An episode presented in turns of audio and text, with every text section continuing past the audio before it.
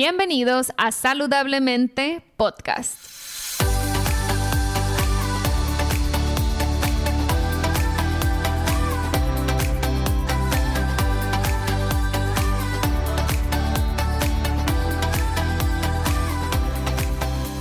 Mi nombre es Siria Velarde y soy Health Coach. Después de más de 10 años con problemas de salud derivados de una enfermedad autoinmune llamada Hashimoto's, finalmente pude recuperar mi salud. En mi recorrido entendí que la alimentación es una herramienta poderosísima para sanar el cuerpo, pero también entendí que no solo somos lo que comemos, sino también lo que pensamos y sentimos. En este podcast te compartiré en cada episodio las técnicas y herramientas que utilicé durante mi proceso de sanación. También buscaré traerte testimonios de personas inspiradoras que lograron cosas impresionantes en sus vidas. Sin más, empezamos. Hola, hola, ¿cómo están? Bienvenidos a un episodio más de Saludablemente Podcast. En esta ocasión les traigo a una chica chilena, su nombre es Pamela Maturana, ella es terapeuta especializada en salud digestiva. Ella ofrece consultas presenciales en Chile y también en línea a través de plataformas como Zoom. Ella ayuda a otras personas que como ella en su momento eh, sufren de enfermedades autoinmunes y les ayuda a reparar y recuperar su salud a través de la alimentación y otras técnicas de manejo de estrés y de estilo de vida. Eh, Pamela tiene un testimonio eh, muy inspirador. Ella sufre de artritis reumatoide y psoriasis en la piel desde los 13 años. Eh, nos platica en el episodio que Hubo una etapa de su vida donde la artritis la mantuvo en cama, no podía caminar y nos explica cómo es que logró poner en remisión ambas enfermedades. Pamela entendió la importancia de la microbiota intestinal en su proceso de sanación. Esto la llevó a adentrarse en el mundo maravilloso de los alimentos fermentados, eh, las bacterias que tienen una influencia enorme en nuestra salud, nuestra digestión. Pamela considera tan relevante el papel de los alimentos fermentados en nuestra salud digestiva que ahora se dedica a dar talleres donde enseña a otras personas a preparar sus propios alimentos fermentados. Te inspire y te motive a empezar este recorrido de salud y que puedas ver que sí es posible vivir con una excelente calidad de vida después de una enfermedad autoinmune Sabemos que las enfermedades autoinmunes no se curan, pero sí se pueden remitir. La remisión representa vivir con calidad de vida, con mucha energía. Es prácticamente como si no estuviera presente. Así que bueno, sin más, los dejo con el testimonio de Pamela Maturana.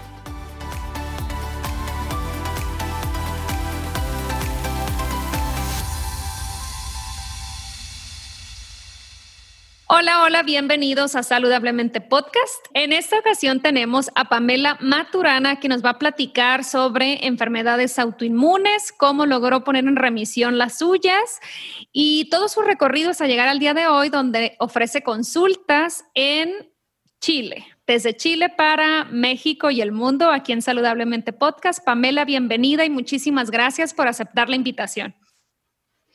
Bueno, muchísimas gracias a ti. La verdad es que eh, ha sido muy bonito poder conocer también tu trabajo. Eh, esto de, las redes sociales hoy día genera esto de conectarnos y encontrarnos, parece cada vez más frecuentemente todos los que estamos haciendo el mismo camino del bienestar, promoviendo la salud, la autogestión, este, la medicina natural y, todo lo que nos haga bien en realidad. Así que la verdad, muchas gracias por la invitación. No, al contrario, gracias por estar aquí y como dices, no hay fronteras. Nunca me imaginé irme hasta Chile a, a invitar a alguien acá al programa, pero vi la información que compartes en redes y me gustó muchísimo lo que haces, todo lo que platicas y conectas con la gente que te sigue, me pareció súper lindo. Así que, eh, pues bueno, eh, esperemos que acá en México también mucha gente se beneficie de lo que tú haces. Y bueno, Pamela, me encantaría que, que empezáramos tú platicándonos cuál fue tu inicio, qué fue este punto de partida para ti eh, para terminar donde estás ahora. Bueno, la verdad es que fue un, ha sido un, punto de, de muchos inicios, la verdad. Yo partí estudiando una carrera de salud y bueno, estudié enfermería y después de, de un tiempo ya de, trayecto en mi facultad me empecé a dar cuenta que las cosas no, no me hacían tanto sentido y que bueno, básicamente no estaba encontrando las respuestas hacia lo que yo estaba en la búsqueda de, mi sentido de ver las cosas y de la integración que, tenía. Entonces, em, todo inició también porque más de chiquita tuve enfermedades autoinmunes y eh, desde los, bueno, 13 años como oficialmente ya tenía una psoriasis importante. Oh. Eh, a los 15 años empecé con eh, artritis reumatoide, y así se fueron sumando una serie de cosas más y la artritis empezó cada vez a aumentar y a avanzar su proceso. Entonces, bueno, ese proceso me llevó también a, cuestionarme muchas cosas, como de, la medicina, de eh, hacia dónde se estaba dirigiendo mi, mi, tratamiento. Entonces, hasta ese momento, y yo desde chiquita ya cuestionaba por qué tenía que tomar tantos medicamentos, o sea, como que no me gustaban, no me caían bien, me, me sentía muy mal de la panza. Constantemente era un tema y estaba mal de la panza siempre. Entonces era como, había muchas oportunidades donde no podía comer, muchas oportunidades que pasaba como con crisis digestivas y las pasaba en casa, entonces no iba al colegio. Y así fueron sumándose esa serie de cosas que me, hacían pensar de que de algún lugar venían las enfermedades, ¿no? Como que no podía haber una respuesta como de, bien, existe este síntoma, existe este tratamiento, pero no sabemos de cómo se origina la enfermedad, porque esa era la respuesta constante, digamos, de, la medicina hasta ese momento.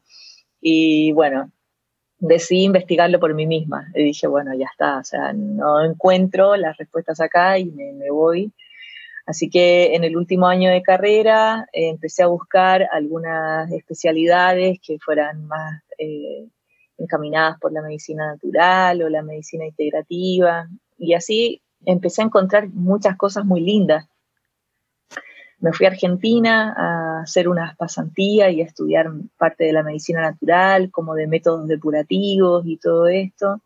Y empecé a viajar, empecé a viajar por Latinoamérica, encontrándome con personas y tribus eh, que estaban en, lo mismo, ¿no? Haciendo trabajos de medicina de la tierra. Wow.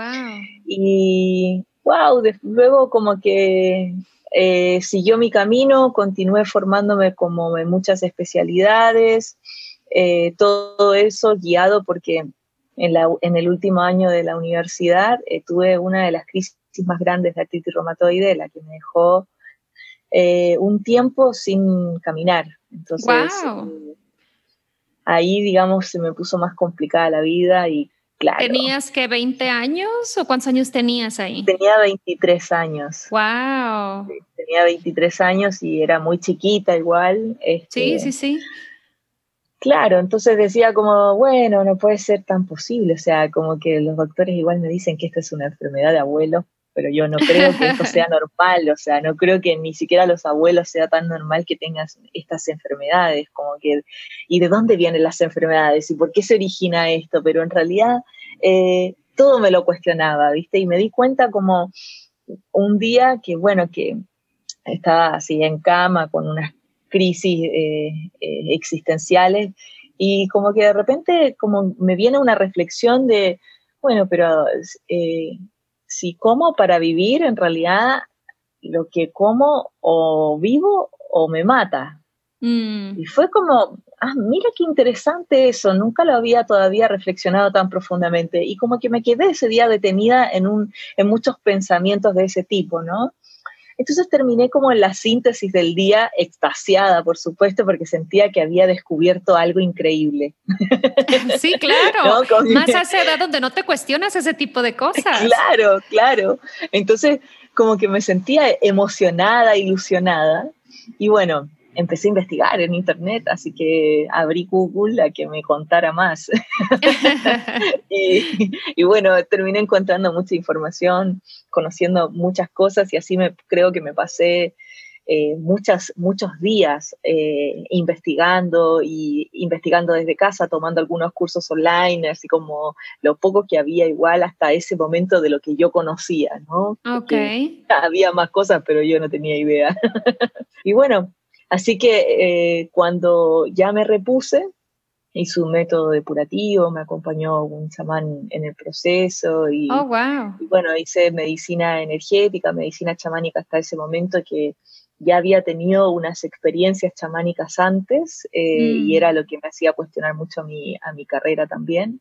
Entonces fue un hermoso viaje espiritual para mí recorrer eh, un cordón umbilical de mi vida, ¿no? Como esto de que te lleva a tener que resolver el hacerte cargo de, las decisiones que estás tomando, ¿no? Eh, porque la realidad es muy neutral en realidad.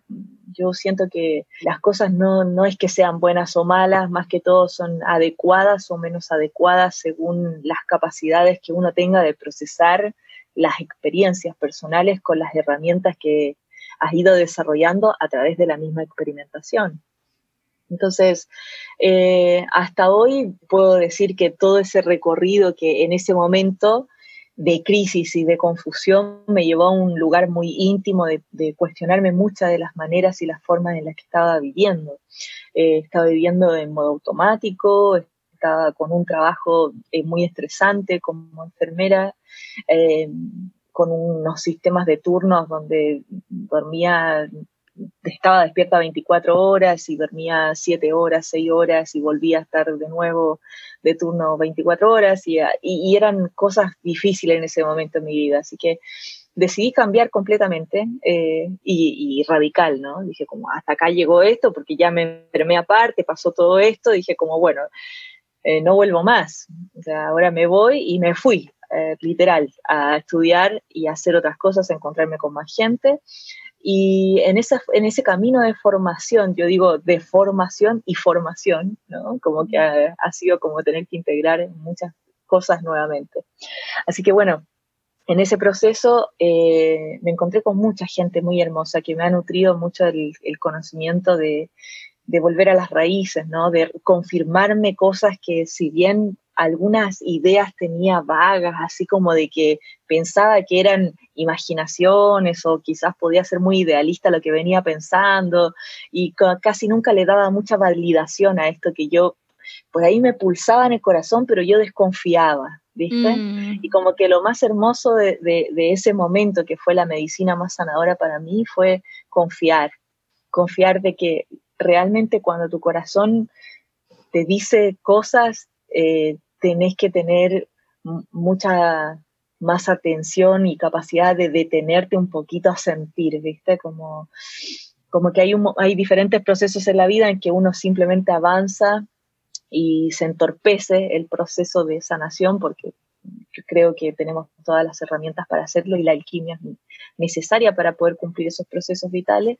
Pero bueno, tenemos también mucha historia y esa historia también hace que vivamos las experiencias de distintas motivaciones y también desde que te frenes de distintos lugares, o sea, te puedes quedar en el miedo y en la fantasía, en el drama mucho tiempo de tu vida o puedes decidir avanzar y esa es una decisión muy personal, muy personal. Claro, claro. Oye, Pamela, ahorita que mencionabas que tuviste experiencias chamánicas, ¿cómo llegaste a eso? ¿Alguien en tu familia, amigos? ¿Es común en Chile que se vivan esas experiencias? ¿Cómo llegaste a eso? Bueno, eh, eso es muy bonito porque yo tenía uno de mis mejores amigos, este, y él estaba como en, una búsqueda del sentido de la vida, mm. Y tenía, había viajado bastante y había tenido bastantes experiencias hasta, ese momento con medicina chamánica, plantas de poder eh, y unas cuantas terapias, ¿no? Entonces era un amigo más grande. Y, y bueno, como que un día simple me fue a ver que yo estaba, no estaba bien en mi casa, entonces me fue a visitar y me fue a visitar con un amigo y este amigo se llamaba Ariel y era un hombre de poder, hombre, hombre de medicina, y él me, me, acompañó en ese momento de mi vida y la verdad es que me acompañó por 21 días, iba como cada tres días a mi casa. Y, y hacíamos diferentes terapias, ¿no? Yo estaba en cama, así que tampoco era tanto lo que me podía movilizar, pero eh, hacíamos muchos métodos depurativos con plantas. Mm, okay hasta ese momento mi ignorancia del tema era muchísima igual, como que yo no tenía idea de las plantas que me daba, me decía nombres y yo no conocía ninguna, o sea, le erraba todo. claro, yo creo que cualquiera ahorita estamos tan desconectados con, la medicina de plantas que yo creo que no, no lo hubiéramos identificado y menos a esa edad que tenías tan jovencita. Pero entonces, tu primer acercamiento para recuperarte fue a través de este hombre con medicina de plantas, pero tu dieta no cambió, no hubo suplementos, medicamentos. Básicamente fue esto lo que te ayudó inicialmente. No, no, no, eh, fueron varias cosas, o sea, fue una supresión de alimentos enorme, o sea, yo comía muy pocos alimentos en ese momento. Ah, ok, tenías muchas sensibilidades. tenía mucha mm. sensibilidad en mi intestino. Mm, mi, intestino estaba muy disfuncional hasta esa etapa. El agua la vomitaba. Wow. Eh, me daba una acidez enorme, como que no, no resistía muy bien los alimentos. Entonces yo estaba muy, realmente estaba muy asustada también en, mucho de ese proceso, porque ahora me, río, pero sí, en ese momento yo lo, lo, pasé súper mal. La verdad es que tenía mucho miedo de como de llegar a sentir un grado de dolor tan insostenible que me llevara al hospital, porque yo no quería ir al hospital, eso era mm. básicamente, no quería que me pusieran ninguna inyección, ni que, y siendo enfermera, ¿viste? No, tenía, le tenía un miedo terrible. Wow. no quería que me vacunaran, no quería que me pusieran medicamentos, es como que claro, tenía una visión así como de que todo eso era una cantidad de elementos químicos que yo no, no, sabía si podía resistirlos, porque ya las terapias que, había, que venía teniendo con corticoterapia, antibioterapia, analgesia y todo lo que más, que son tratamientos súper fuertes para la artritis, no, me estaban ayudando, simplemente me estaban empeorando el panorama y mi, y mi digestión, mi intestino estaba súper mal, entonces eh, no quería recibir más eh, terapia alopática.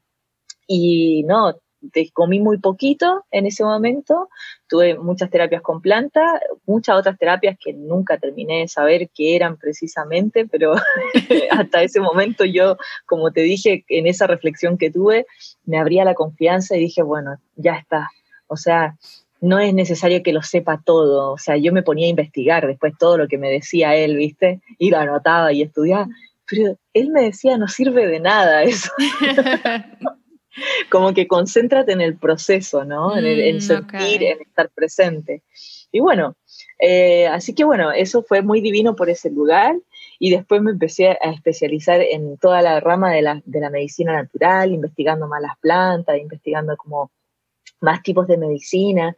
En un momento quería meterme de lleno como en las plantas de poder, pero tomé otro, otro rumbo, que fue el microbioma. Cuando conocí mm, el proyecto microbioma, eh, me aluciné completamente.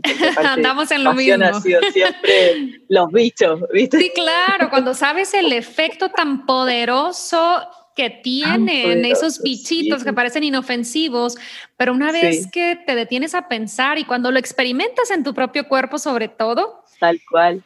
No, no puedes parar de, querer estudiarlos y experimentarlo. Y veo que utilizas muchísimo los fermentos en tu, en tu cuenta, que das talleres sobre alimentos fermentados.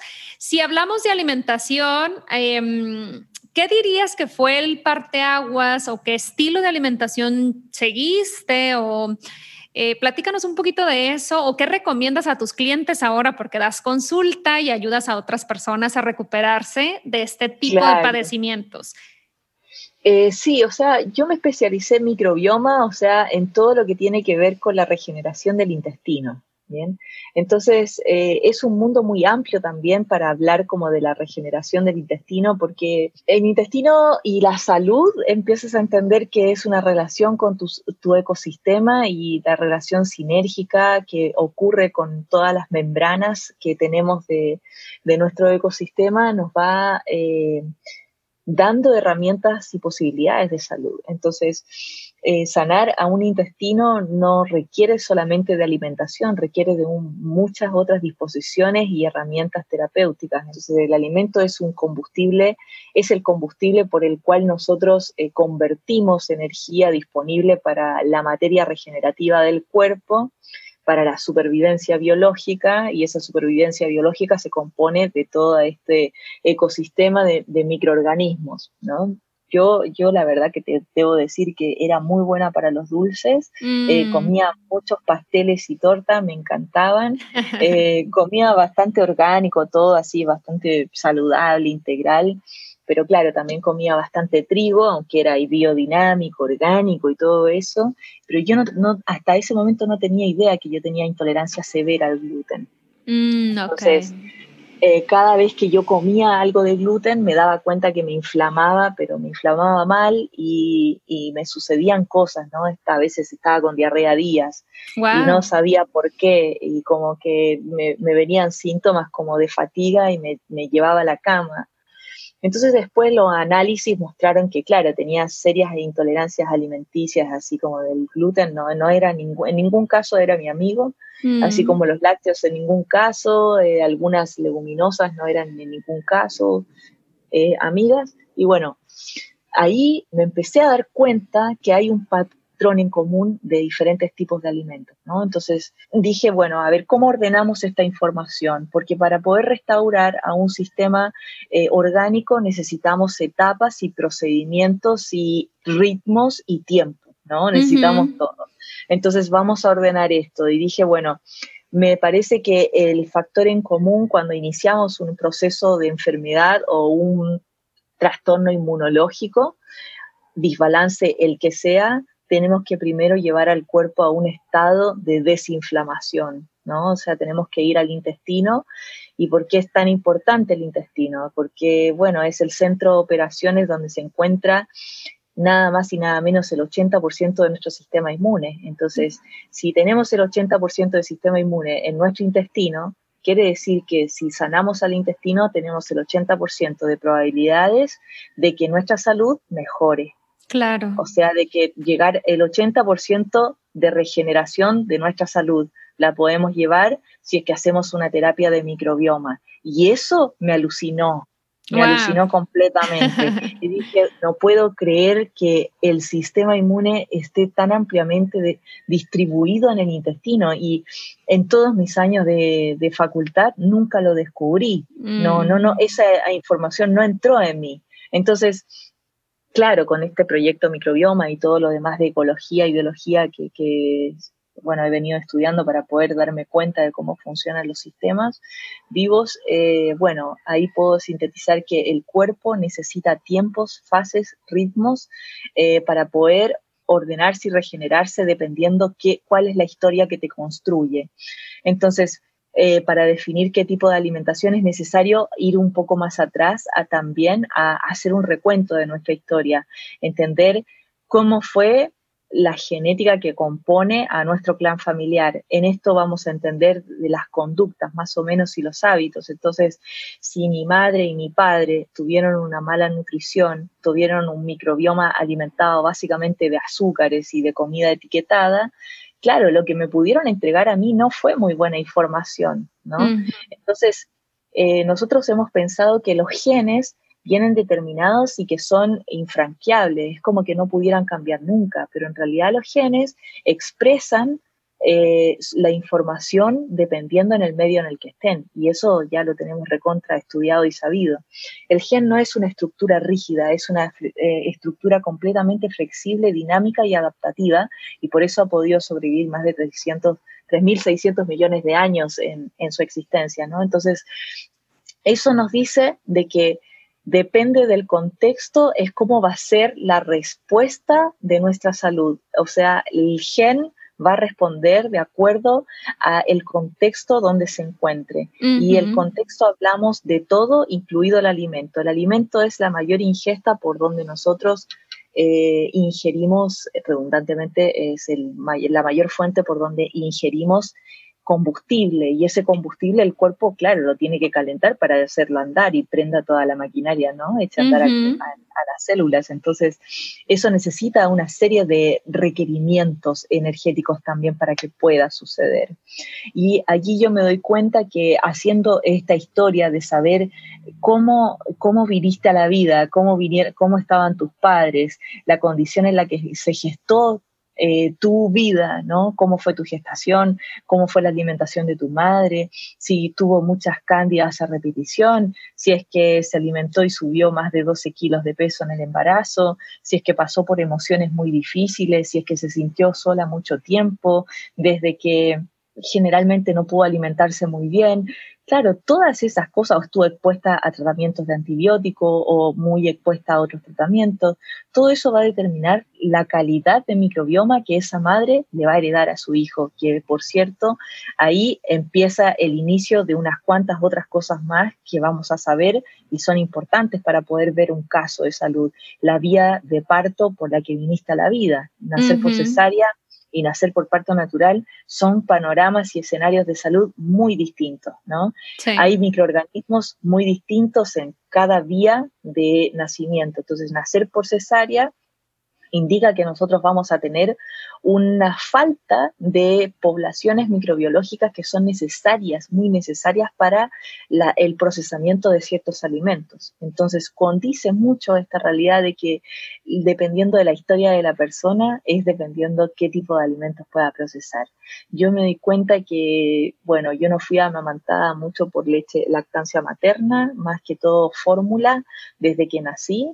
Igual eh, después leche de, vaca y después a los tres meses agüitas de avena y todas esas cosas, eh, eh, muy de campo también. Entonces, claro, me empezaron a dar trigo desde los seis meses y un montón de alimentos con las vacunas respectivas, que es otro agravante más a nuestra salud. y después iba y sumaba, seguía sumando todo de esa manera. Y claro, yo era una niña que venía con un sistema inmunológico de su madre que no, no, se había nutrido adecuadamente y que tuvo una gestación eh, no muy en la calma y que prontamente nazco por vía natural, pero la nutrición que necesitaba, o sea, el traspaso de microbioma constante del sistema inmunológico que es la lactancia materna, no pudo pasar a mi sistema. A mí, mi sistema inmunológico lo construyó la leche de tarro, ¿viste? Entonces, desde ahí es donde empiezan los desbalances. Entonces, yo he descubierto que cuando nosotros eh, llevamos a alguna fase de desinflamación, podemos bajar el gasto metabólico de, la energía eh, que desenvuelve el intestino para procesar los alimentos. Si es que llevamos al intestino a la calma, tenemos una chance que es buenísima, ordenar el sueño.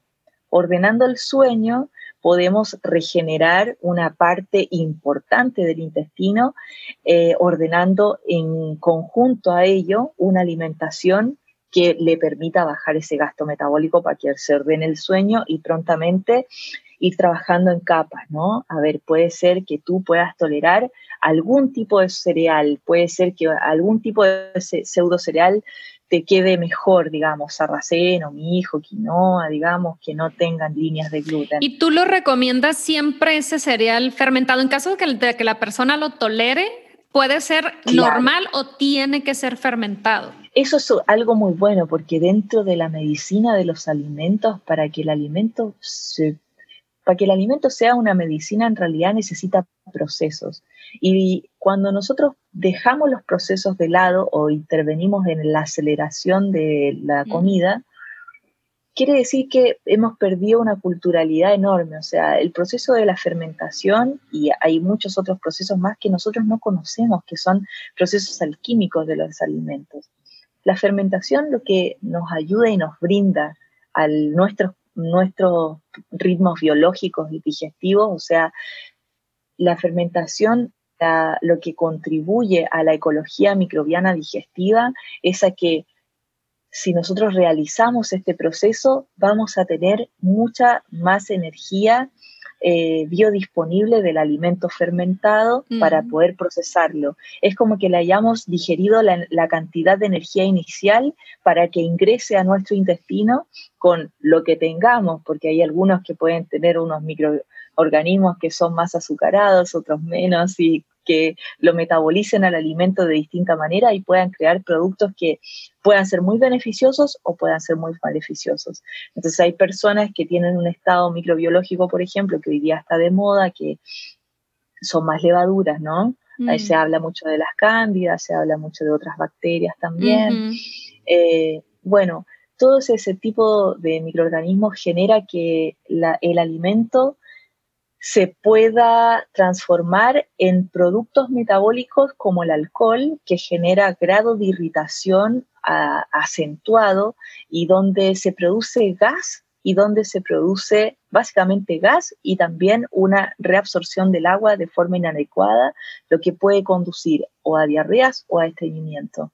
Son mm. dos vías. Y si las dos vías se mezclan, diarreas, estreñimiento siempre yendo para ambos lados, más inflamación, más acidez, más trastorno del sueño, más alguna otra etiqueta de base como resistencia a la insulina o diabetes o alguna otra cosa.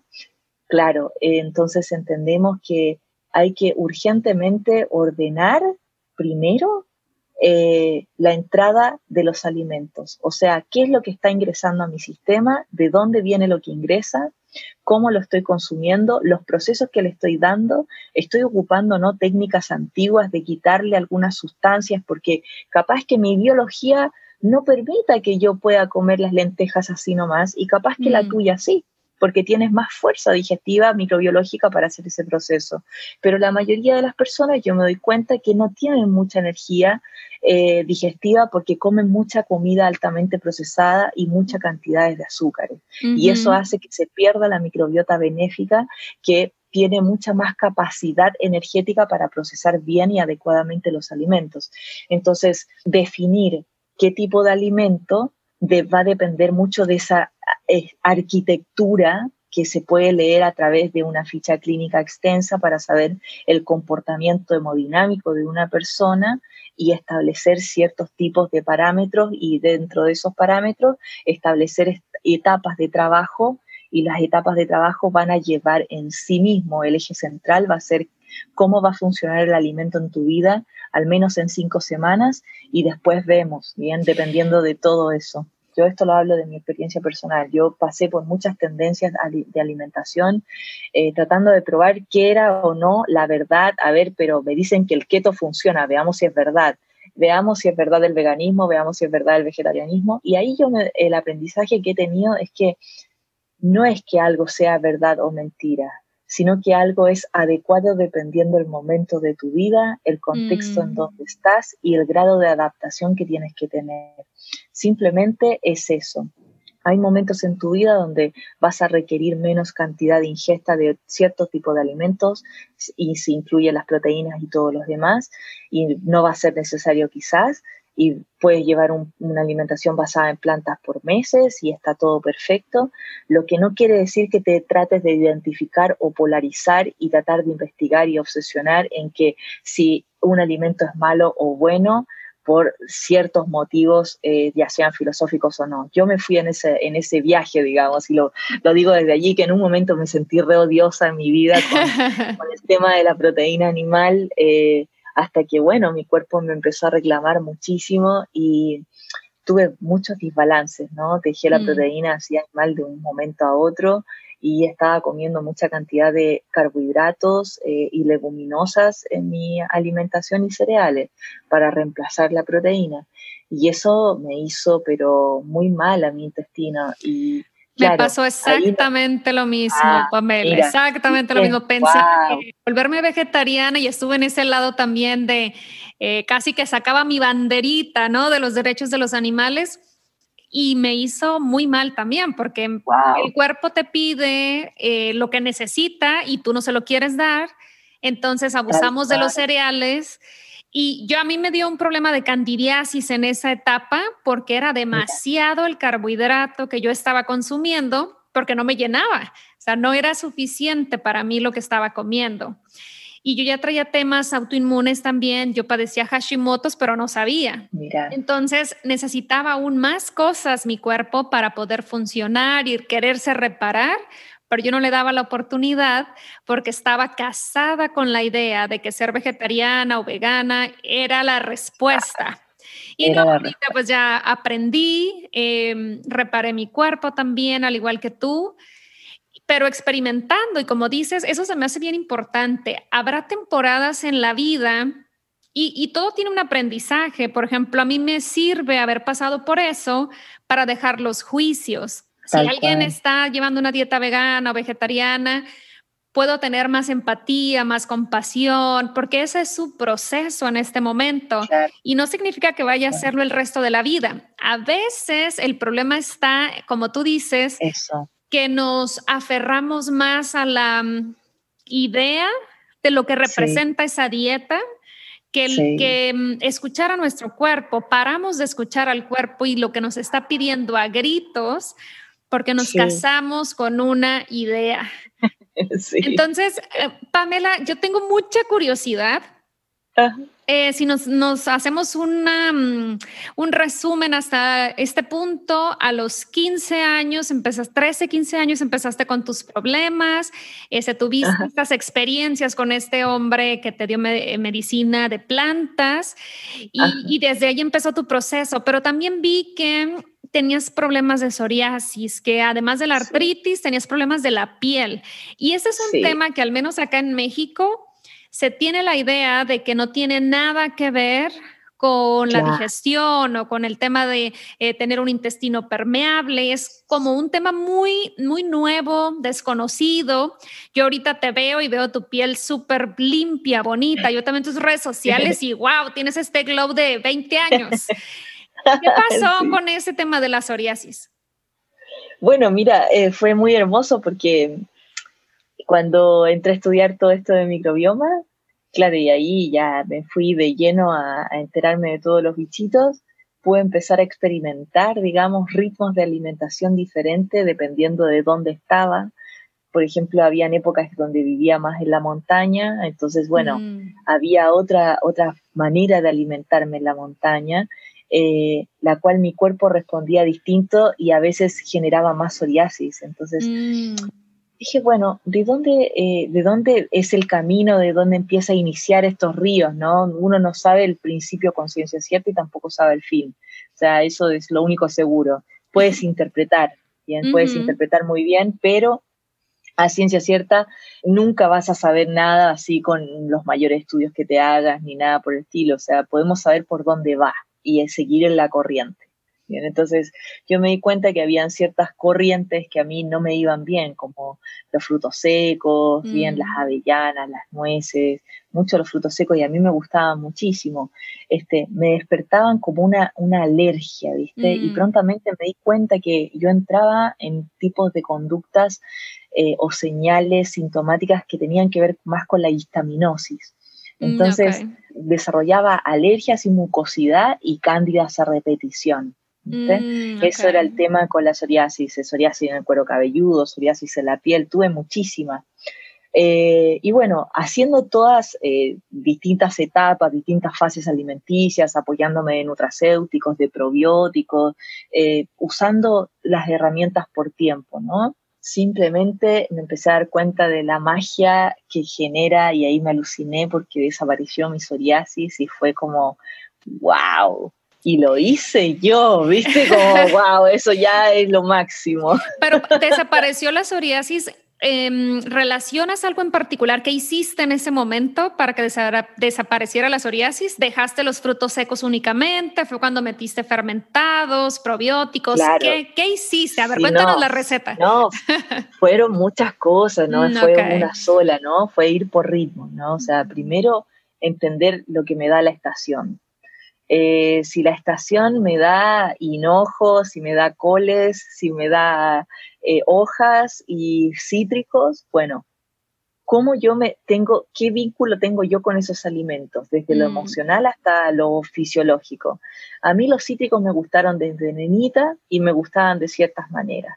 los empecé a consumir. A mí los coles me gustaban, pero me gustaban como chucrut porque eh, mis vecinos, que eran alemanes, hacían mucho mm, chucrut y a mí me encantaba. Entonces me di cuenta que a mí me gustaban las cosas ácidas y dentro de la tendencia de mi alimentación, yo busco cosas ácidas. Yo empecé suspendiendo de lleno el gluten, los lácteos, los cereales, eh, suspendí los frutos secos y así por cada etapa avanzaba más, digamos, a mm, suspender cosas y me, da, me iba dando el tiempo también de suspender por grupos para ver cómo era mi respuesta frente a eso. Y yo me daba cuenta, por ejemplo, que cuando no comía gluten, mi claridad mental se recuperaba, mi fatiga no estaba, mi desorden digestivo no estaba y me sentía bien y me sentía liviana y podía llevar mis tareas del día. Lo mismo con los lácteos, lo mismo con las legumbres. Me, pasaba exactamente lo mismo. Y dije, guau, qué raro igual, ¿eh?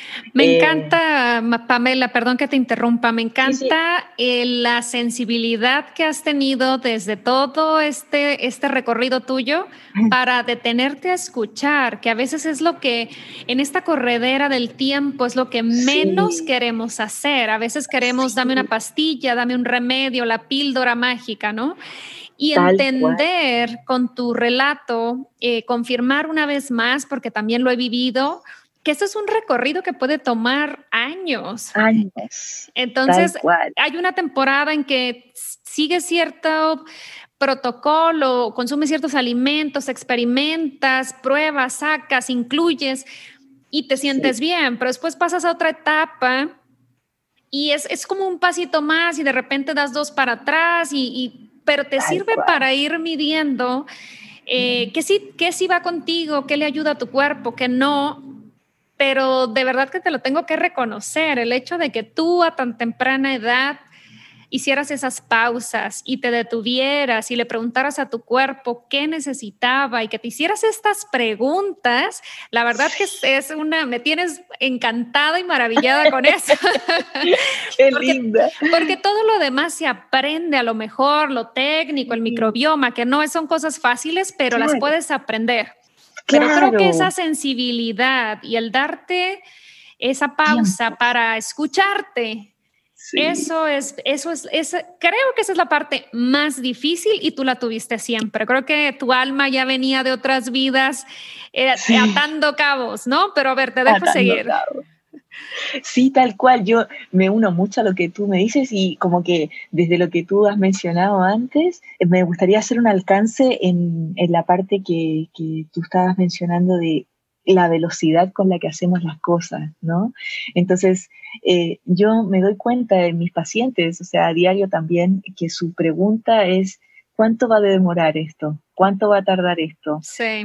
¿Cuáles son las garantías que yo tengo si me atiendo contigo, básicamente? Entonces, eh, aquí, a mí me da mucha risa, ¿no? sí, me da mucha risa y yo me río y, y, y como que se sorprenden algunos y le digo, mira, en realidad es muy cómico lo que me estás preguntando, porque eh, tú estás queriendo llevar un mismo método que es el método de la medicina convencional, ¿no? Que te dice un diagnóstico y te genera un tratamiento y eso te tiene que dar un resultado. Es un pensamiento lineal.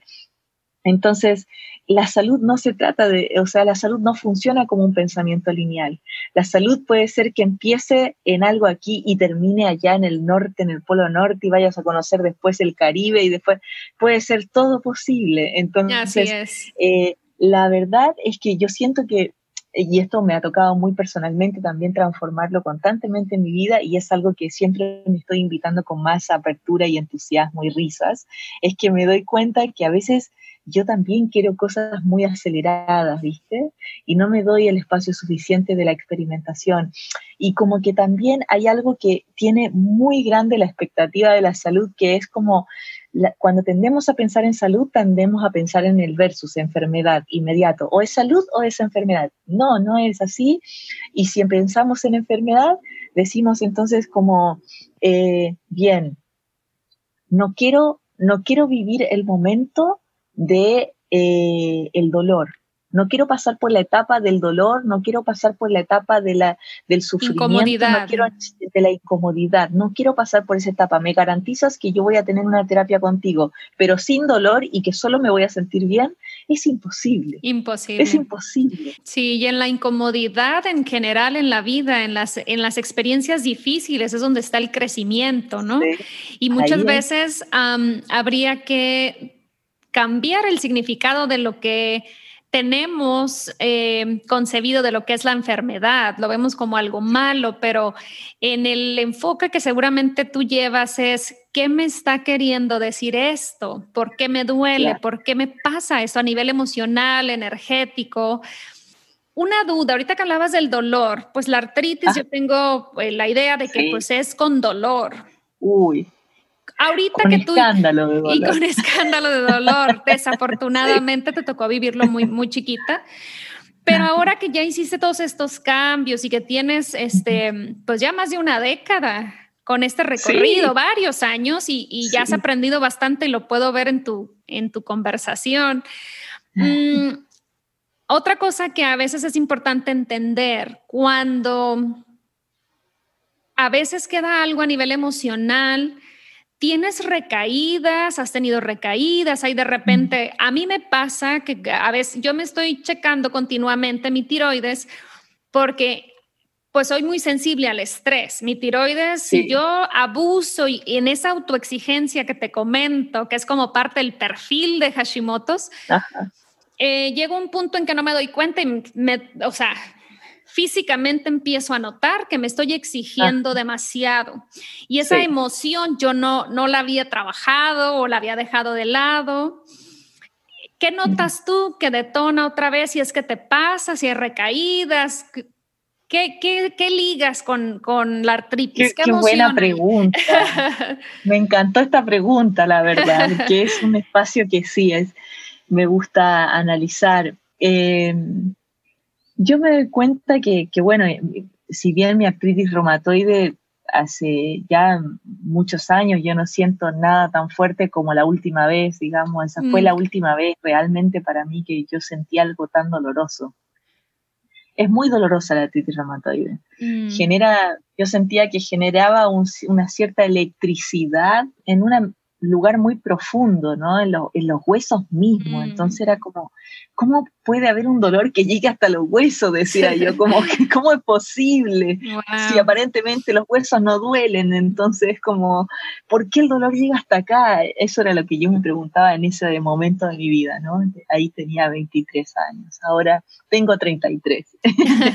entonces, eh, bueno, yo siento que luego desde allí lo que ha ido, lo que he ido conociendo, ¿no? Es que finalmente eh, tengo la interpretación de que mi de que mi cuerpo tiene un desbalance metabólico, los cuales son muy lentos de recuperar, porque cuando entramos al mundo de las hormonas eh, y a ordenar a las hormonas, que son sistemas complejos del orden, eh, claro, hay muchas variables primero antes que ordenar. Entonces, ese, ese grado de orden eh, que requiere mucho tiempo, que si de repente en el contexto donde estás, que es invierno, y por ejemplo yo eh, en, invierno de pronto me dan ganas de comer frutos secos, mm. y hay veces que como más castañas, por ejemplo, avellanas, cosas que son de, acá, claro, pero me doy cuenta que eso a mí no, no me va mm. bien, ¿viste? Ah, Antes tenía una respuesta inmediata de que generaba nódulos nuevamente en mis manos y, mm. uy, me dolían las manos. Entonces decía como, bueno, hasta acá nomás con las castañas, me despido y las había comido quizás unas cuatro veces en la semana y no fue tanto, pero mi grado de sensibilidad con eso era grande. Entonces me voy dando cuenta que en la medida que más eh, tiempos eh, dedico a la regeneración de mi microbioma, mi respuesta frente a esos alimentos que a mi sistema inmune eh, le llevan mucho más trabajo poder, eh, eh, poder procesar, digamos, ya como que la respuesta ya no es tan, tan aguda, ¿viste? Es más, es más liviana. Entonces ahora me manda otras señales, como que se me inflama algún nódulo de la manito y, y bueno, yo ahí ya inmediatamente ya sé y tengo el poder de decisión, ¿no? Yo, yo no sigo avanzando, o sea, tengo ese poder ya como más entrenado de dejar las cosas que no me hacen bien hasta un, cierto límite, ¿no? No sigo avanzando en el proceso. Y bueno, en los próximos días sigo con juguitos verdes, sigo con una alimentación mucho más basada en caldos, eh, caldos de verdura, caldos mm. vegetales, caldos de algas o caldos de huesos también a veces. Eh, todo eso se va mezclando y va generando pausa y estoy con nutracéuticos constantemente igual haciendo bloques, ¿no? Mm, ok. Mujeres tenemos esa complejidad única del universo. tenemos cada siete días una complejidad hormonal distinta, entonces eh, en una semana puede que te sientas muy bien y más activa mentalmente, pero puede ser que te duelan un poquito más los huesos en el caso de artritis reumatoide. Mm, claro, ahí podemos entender que hay unas funciones metabólicas específicas respecto a ciertas prohormonas como vitamina D y como eh, algunos eh, trastornos de metilación que tienen que ver con la ingesta de oxalatos como acelgas, espinacas eh, y otras cosas más, o con la carga histamínica, interrumpen de igual manera ese tipo de procesos y genera la sintomatología que despierte, que tu sistema inmune genera alerta porque no puede procesar esa información, porque quizás me parece evidente que la necesidad de sol y de calor de esa persona es mayor. Yo siento que yo soy una persona que necesito mucho más calor y mm. más tiempo de exposición al sol del cual estoy teniendo, por ejemplo. Entonces, mm, eh, hay ciertos días en que utilizo vitamina D, hay ciertos días en que utilizo algunos antioxidantes, hay ciertos días en que utilizo ciertos probióticos, eh, mm. y así voy como, digamos, ya entiendo mi metodología corporal, entonces voy adicionándole estos pócimas a ciertas etapas. Sé que en la etapa fase premenstrual no tolero los almidones y no tolero varios alimentos, sino simplemente lo dejo hasta ahí y lo cambio, digamos. Estoy mm, dispuesta al cambio permanente. O sea, mm, el proceso de salud requiere que tú estés dispuesta al cambio permanente, de que no, de que hackees la idea de que la alimentación es algo permanente para siempre y para todos los días. O sea, lo que como hoy día lo voy a comer todo el año. No. O sea, todo tiene estacionalidad, ciclos, procesos. Mientras más cíclico, tú vuelves a interaccionar mucho mejor con tu vitalidad. Entonces sí hay momentos en que a mí me dan ciertas pequeñas sintomatologías. No podría decir crisis porque no las siento así, pero sí me dan pequeñas sintomatologías como eh, en mis manos. No siento mucho mm. cansancio mental, pero sí corporal, a veces siento un poquito más de cansancio y me doy cuenta que sacando esos alimentitos ya todo va bien y, mm. perfecto. Y me queda perfecto comerlo en otros momentos de mi ah, fase lunar y de mi ciclo hormonal, digamos entonces los como para allá y me los reservo para otra semana, digamos. Por ejemplo, con el gluten, ¿has logrado introducir un poco más de, pan, de, de, trigo, por ejemplo, o de plano es un alimento que tú ya descartaste? Hace muchos años que no lo como. Mm, no, no lo comí más. En el caso del pan fermentado, como el sourdough, ¿tampoco? Eh, solamente si es sin gluten. Los panes que yo ah, hago de masa madre son sin gluten, así que esos los como sin mm, tanto problema. Como trigo sarraceno y de ese, tipo. Trigo sarraceno, harina de quinoa, féculas de mandioca, bien como haciendo composiciones para poder que sean funcionales, que no sean tan altos en almidón, que cumplan con sus requerimientos y que sobre todo los tiempos de, fermentación sean lo más próspero posible para que el alimento sea funcional. Me encanta. ¿Y en el caso de lácteos, también descartados o el proceso de fermentación los hace un poquito más fáciles de digerir? Yo he visto que el proceso de fermentación eh, es, lo hace un poquito más digerible. En ese sentido, para mí el queso de cabra no me va mal, digamos. A mi cuerpo le gusta el queso de cabra. Y en relación a la psoriasis, Pamela, ¿qué te lo detona? ¿Qué alimento tienes relacionado con la psoriasis? Bueno, tengo relacionado también eh, los frutos secos, bien, los mm. lácteos. Okay. Eh, sí, bien, cuando como lácteos y a veces puede aparecer una plaquita muy chiquitita y dejo los lácteos y, me voy a mi fase, digamos, desinflamatoria, se desactiva la psoriasis. Entonces mm, digo, ya, bueno, yo sé que a mí me gustan los quesos, que a mi cuerpo no le gustan tanto, los tolera mucho mejor que antes de esa respuesta, pero no es un alimento que yo podría comer siempre y mucho tiempo. Todos los días. Claro, ni en pepino me lo aguanta el cuerpo. Entonces, eh, por ahí los lácteos lo descubro bastante bien, las semillas, yo soy muy ardilla, me gustan las semillas y bueno, esas siempre tengo que tener un vínculo más pensado, una estrategia más.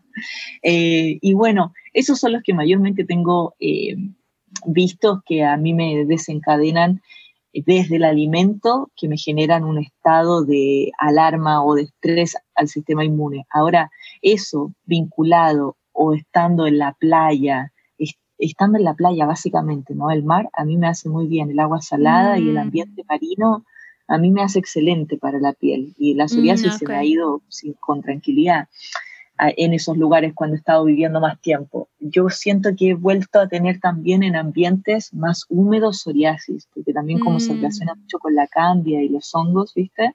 Entonces yo también por ahí lo he relacionado también con este factor de estar en ambientes constantemente calefaccionados por aire acondicionado, ¿no?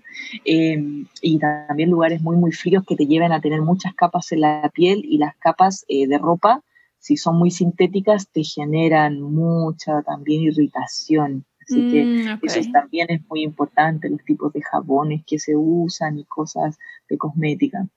Eh, por ejemplo, te pongo un ejemplo. Esta semana hemos tenido, donde, vivo, una, una, reparación de un edificio. Entonces, eh, eso ha metido, ha, hecho mucho ruido, ¿no? Ha hecho mucho ruido y eso me ha puesto en una señal de estrés tremenda. Mm, eh, porque como que he tratado de trabajar y de hacer todo normalizando la cantidad de ruido que hay, que no es menor. Entonces, eso me generó inmediato, un, me desencadenó un proceso muy lindo y te lo agradezco mucho.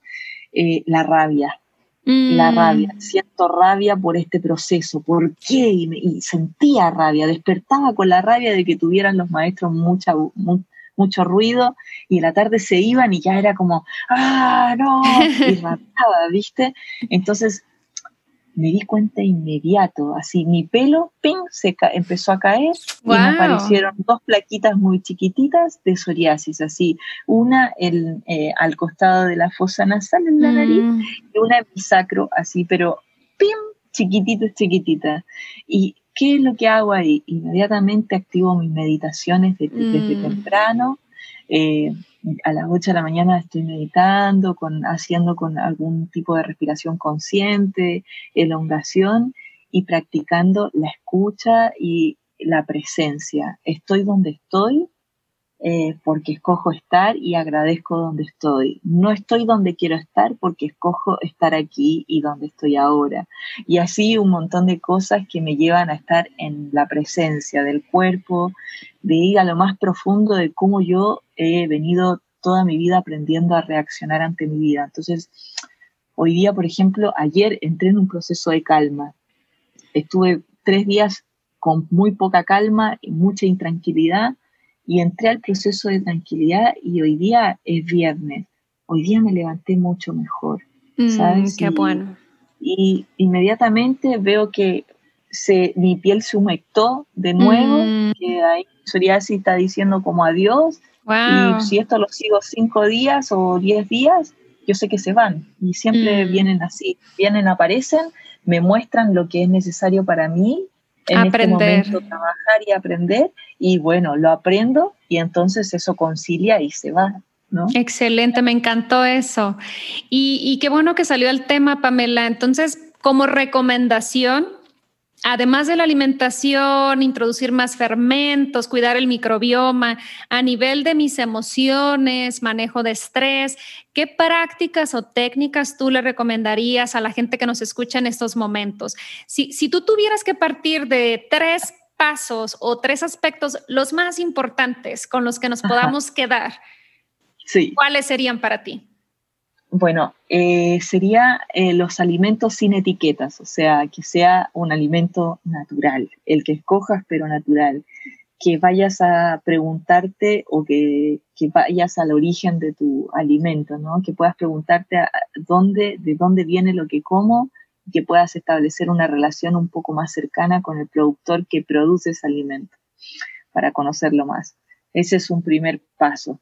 Después eh, sería otra cosa importante incluir la respiración en tu vida, ¿sabes? Mm, Entonces, la meditación es absolutamente importante porque el estado de meditación, aparte que todos piensan que es estar quieto, que es un poco aburrido y que requiere de mucha paciencia, bueno, sí, el arte de la paciencia es parte de la salud, es fundamental, pero la meditación es, un estado donde aprendes a observar cómo funcionan tus pensamientos y tus mecanismos de reacción, ¿no?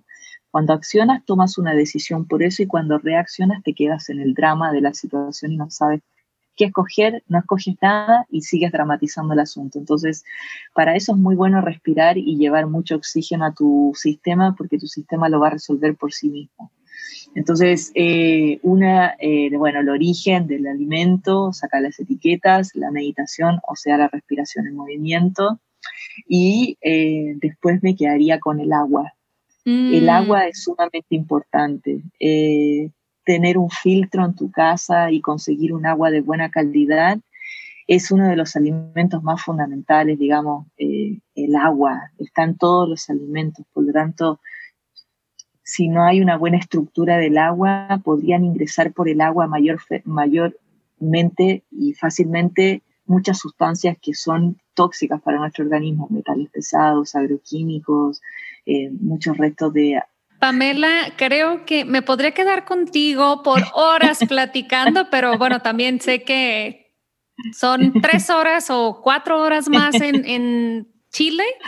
Te voy a dejar descansar, es viernes, te agradezco muchísimo, muchísimo el tiempo, toda la sabiduría que nos compartiste y sobre todo que te abrieras a nivel personal y que nos contaras tu experiencia, que creo que eso puede inspirar a mucha gente, ayudar a mucha gente.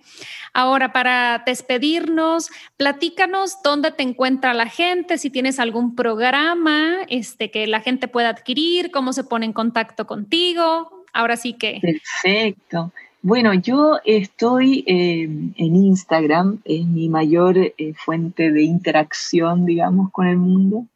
Ama tu vida es mi plataforma. Eh, ama tu vida, ama guion bajo tu vida. Se lo voy a poner en las notas del episodio. Eh, me pueden encontrar en podcasts como estos, en encuentros. Excelente. No tengo un canal propio más que mi IGTV de la cuenta de donde siempre estamos haciendo charlitas o cosas así. Que es donde yo te encontré. Bueno, primero te encontré en un podcast y luego me fui a tu Instagram y me encanté. Pero bueno, entonces dejo en las notas eh, la cuenta de Instagram de Pamela. Eh, chequen sus Instagram TV, porque tiene varias platiquitas ahí como si fueran podcasts, pero viéndola a ella. Y bueno, déjame decirte que tienes una energía muy linda, me encantó platicar contigo, me encantó conocerte y bueno, sería un privilegio que siguiéramos en contacto. Ah, me encantaría, un privilegio para mí también. Un saludo para todos ustedes que están escuchando. Eh, espero que toda esta charla que hemos tenido, momento de nutrición al alma, a la mente, al cuerpo, a, todo nuestro sistema, les pueda servir para reflexionar más de su, de su sistema de salud eh, creo que nosotros tenemos un rol en la medicina y la medicina es para educarnos más que para darnos indicaciones de esto o lo otro, es invitarnos a reflexionar, a de un poquito poner más en palabras lo que nos viene pasando porque estamos reservando muchas cosas para no sé qué momento, pero reservando y acumulando muchas emociones y muchos procesos que no tenemos mucha comprensión. Y me parece que estos encuentros te agradezco mucho porque nos sirven para tener perspectiva, que se abran esas perspectivas porque la medida que más se amplifique lo que observas, mayores posibilidades tienes de ocupar tus herramientas internas. Totalmente de acuerdo. Te agradezco mucho, Pamela. Descansa. Te mando un abrazote y bueno, estamos en contacto. ¿Qué tal? Hasta aquí esta semana. Espero que te haya gustado el episodio, que te sientas inspirado, inspirada en las palabras de Pamela. Eh, si te gustó el episodio, me encantará que lo compartas en tus redes sociales, me etiquetes como arroba Coach o arroba saludablemente podcast y a Pamela como arroba ama vida. Si te gustó la información que nos compartió Pamela, ella ofrecerá un curso este próximo 5 de septiembre a través de la plataforma Zoom eh, sobre cómo preparar ciertos alimentos fermentados. Eh, es una excelente oportunidad para aprender a preparar este tipo de alimentos como parte de nuestro recorrido de salud. Así que te invito a que vayas a su cuenta de Instagram y revises los detalles para inscribirte al curso de este 5 de septiembre. Y bueno, yo me despido, nos vemos en un próximo episodio.